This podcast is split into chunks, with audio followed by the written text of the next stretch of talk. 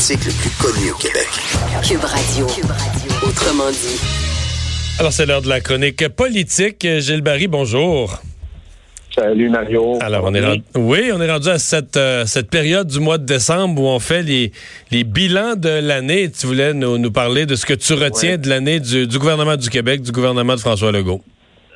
Oui, exactement. Et mercredi, on parlera de la personnalité politique de l'année. Oh, OK. Alors aujourd'hui, je vais te parler, je vais te parler des, euh, des faits saillants de l'année. D'abord, euh, deux, deux éléments sur le plan politique. Les faits plus, plus frappants sur les actions gouvernementales. Et le troisième point, c'est les écueils que ce gouvernement-là a rencontrés. Et je terminerai peut-être avec euh, un piège à souris qui pourrait devenir un piège à ours Oh, pour le gouvernement de François Legault. Alors, euh, je pense que le fait saillant de l'année, euh, la CAQ a mis sur la table, elle a, euh, sur un enjeu identitaire clé, euh, qui était, euh, à mes yeux, un, un- une des actions gouvernementales les plus frappantes, les plus marquantes depuis le référendum de 1995. Euh, L'action du gouvernement a permis d'asseoir le gouvernement sur un socle national très fort. Ça a été aussi une lame de fond qui a remis le peuple du Québec en marche debout et lui a redonné de la fierté. Et bien sûr, je parle de la loi sur la laïcité avec le projet de loi 21. Et moi, je te dirais, Mario, que même la plupart des élus de la CAQ, puis la très large majorité des membres du Conseil des ministres, n'avaient pas vu l'ampleur, n'avaient pas vu ça venir en termes d'impact auprès du peuple québécois. La preuve, ça a eu une résonance même à travers le pays, à travers la dernière campagne, euh, l'élection fédérale. Et moi, je pense, Mario, que cette loi-là et la mise au jeu qu'a fait en début de campagne le premier ministre du Québec avec la laïcité a propulsé le bloc avec des résultats qui étaient au-delà de, leur, de leurs espérances. Et c'est pas fini, Mario, parce que tout le processus judiciaire, le chemin juridique qu'a emprunté la loi de la laïcité, euh, qui va aller bien sûr jusqu'en Cour suprême. Euh, moi, je pense que cette loi-là, c'est du nationalisme à son meilleur. Euh, mais quand on relit les écrits de René Lévesque, on voit que René Lévesque travaillait beaucoup dans l'identitaire. Il y avait naturellement, parce que c'était un artiste de l'oral et un, un fabuleux pédagogue, euh, on voyait que c'est là qu'il était à son meilleur puis qui faisait adhérer le plus euh, le vote euh, des francophones. Donc, cette loi-là, dans le fond, Mario, malheureusement pour les partis d'opposition, ça leur donne peu d'oxygène, autant aux libéraux, au PQ, à Québec solidaire. Alors, c'est euh, pourquoi cette loi-là, Mario, réunit autant de, de, de, de monde au Québec, puis d'esprit? C'est une loi qui est forte, qui est puissante, qui attaque les fondements même du régime canadien depuis 1982, particulièrement celui de sa charte et du gouvernement des juges. L'autre élément, Mario, qui est un fait marquant en politique, c'est l'élection dans Jean Talon. Une victoire décisive, sans appel et sans équivoque dans un parti qui, historiquement, a toujours, toujours, toujours voté libéral. On peut Ouais. dire aussi, Mario. Mais ça, est-ce que c'est la, est-ce que c'est l'élan de la CAQ? Est-ce que c'est le résultat de la loi 21? Est-ce que c'est la faiblesse du Parti libéral aussi chez les francophones? Ben, c'est un mélange de tout ça, Mario. Hein. C'est la recette là euh, dans le vote. Il n'y a pas juste une affaire. C'est un ensemble de choses. Mais je pense que le niveau de satisfaction, on l'avait vu avant le vote, était très, très fort. Euh, L'adhésion était très forte. Taux de satisfaction très élevé chez les francophones. Et euh, par-dessus le marché, une adhésion sans équivoque des francophones derrière le gouvernement de la CAQ.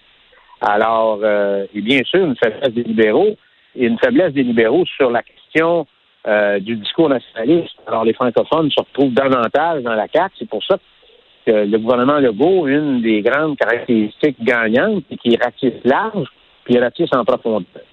L'autre particularité de ce gouvernement-là, Mario, et là, j'en viens aux actions importantes, ça n'a pas été un gouvernement de paresseux. On peut dire, c'est pas un gouvernement de bidou la loge. Hein? Alors. euh, Non, mais ils se font, euh, ils se font un peu accuser même dans, dans certains cas d'en faire trop, là, le ministre de, de l'Éducation, trop de réformes, trop un peu hyperactif, là. Ça viendra dans les écoles. mais, euh, regardons ce qu'ils ont fait sur les actions.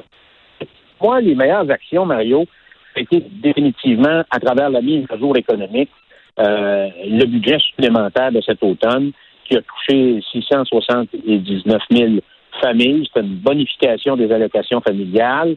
Euh, on a fait ça deux ans plus tôt que prévu. On a aboli la taxe familiale, le retour des tarifs de garde réduits. Alors, tu sais, c'est quand même, ça, ça va être dans les prochaines semaines un chèque direct dans la poche des familles entre 1 000 et 3 000 C'est pas banal, Mario. Faut pas oublier qu'en début d'année, il y a eu la réduction des taxes scolaires. Alors, euh, ça aussi, les gens, là, quand c'est de l'argent sonnant dans leur poche, il y a eu aussi, euh, au niveau de l'éducation, on a parlé de 650 ressources additionnelles pour les enfants vulnérables. C'est très, très ciblé et c'est une très bonne chose. Il y a eu l'annonce aussi de la commission euh, Laurent sur la DPI, pas fini. Laurent est en train de brasser la cage. Il y a des choses qui commencent à sortir. Et moi, je suis convaincu qu'étant donné que c'était véritablement euh, une priorité du premier ministre, alors il va suivre ça de très près. Et moi, j'espère qu'il y aura des, des résultats concrets pour être en mesure de, de transformer ça pour qu'on ait quelque chose de plus efficace. Mais moi, je te dirais, Mario, parce que on, a tendance à perdre un peu les, initiatives. Ce qui a été très important, c'était en début de, en début d'année, l'annonce qu'a fait Mme McCann. Puis en passant, moi, je trouve qu'elle a fait un. C'est thèse antithèse hein, euh, par rapport à M. Barrette. Alors, c'est une force tranquille, c'est une petite madame qui fait son bonhomme de chemin. C'était euh, les annonces qu'elle a fait avec l'IPS, avec les infirmières, là qui euh, va permettre aux infirmières de faire du travail, dans le fond, l'entente qu'elle a réussi à, régler avec le Collège des médecins, euh, qui va permettre aux infirmières de, pratiquer, dans le fond, de donner des soins sans la supervision. Euh, alors, ça, Mario, c'est majeur.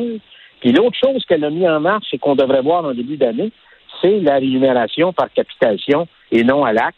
Alors ça, ça devrait donner, c'est l'objectif de la ministre, un accès à un médecin de famille en l'espace de 36 mhm. heures où euh, on prend en charge donc les médecins, les pharmaciens, les gens du réseau dans une, un temps qui est très, très limité. Moi, je pense que ça aussi, Mario, c'est une mesure qui va avoir de l'impact. Il y a eu bien sûr la question des stationnements dans les hôpitaux, la maison des aînés. On aura aussi euh, euh, la prestation de 40 000 assistés sociaux, etc., etc. Donc, pour moi, Mario, c'est à peu près les faits marquants, mais il y a aussi des écueils.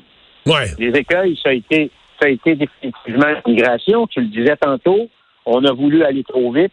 Alors, c'était, euh, c'est une réforme, à mes yeux, qui est aussi importante que la loi 21. Donc, il faut prendre le temps, même si on devrait limiter en fin de mandat, qu'on prenne le temps, mais qu'on en fasse une bonne. Et là, on voit qu'il y a eu effectivement euh, euh, du travail de pointage qui a été fait. Et ça, c'est pas, ça n'a pas été nécessairement. Il y a eu la bonification aussi des congés parentaux qu'on a voulu annoncer, là, qui excluait certains enfants adoptés. Ça aussi, c'est une mesure qui a, qui a manqué de profondeur, qui a manqué de temps dans le sens qu'on a dû euh, euh, y mettre un peu plus de consultation. Ça, c'est une bonne nouvelle qui en est devenue quasiment pas une mauvaise, mais une, une controversée. Là. Alors que, écoute, tu bonifiais le congé parental, tout le monde aurait dû, euh, tout le monde aurait dû être heureux, mais parce que tu as oublié un, sous-groupe, euh, là, c'est ça qui devient la nouvelle. L'autre chose, Mario, moi, un autre dossier important, et je trouve ça un peu particulier parce que ça traîne depuis l'époque des libéraux. Je sais que les, les se sont actifs beaucoup plus. C'est les victimes des inondations, Mario. On dirait qu'on s'en sort pas. Euh, y a-tu trop de papiers, y a trop de règlements?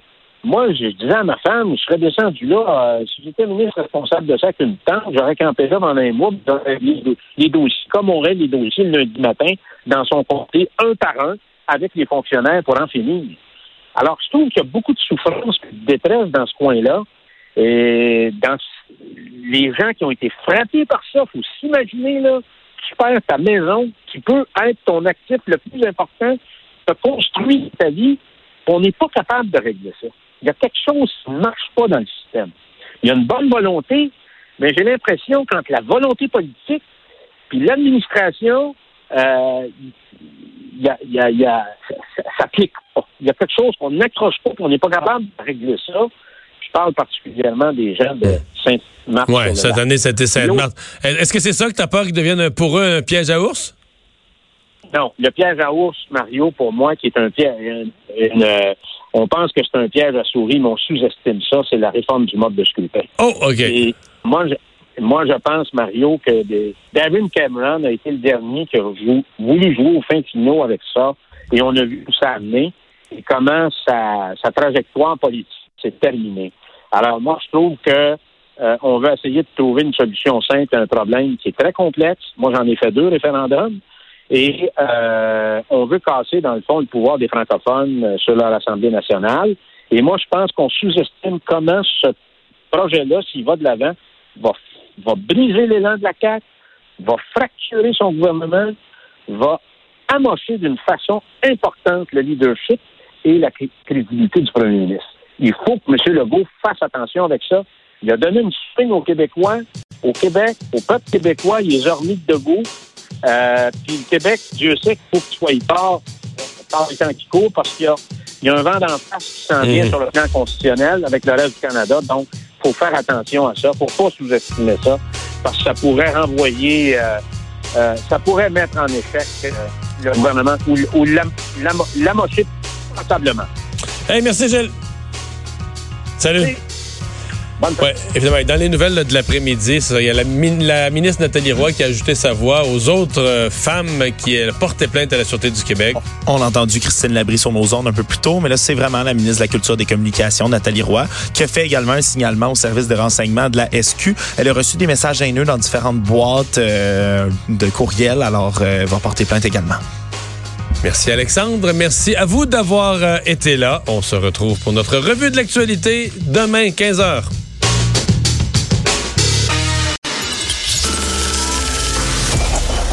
Cette émission est maintenant disponible en podcast. Rendez-vous dans la section balado de l'application ou du site cube.radio pour une écoute sur mesure en tout temps. Cube Radio, autrement dit. Et maintenant, autrement écouté.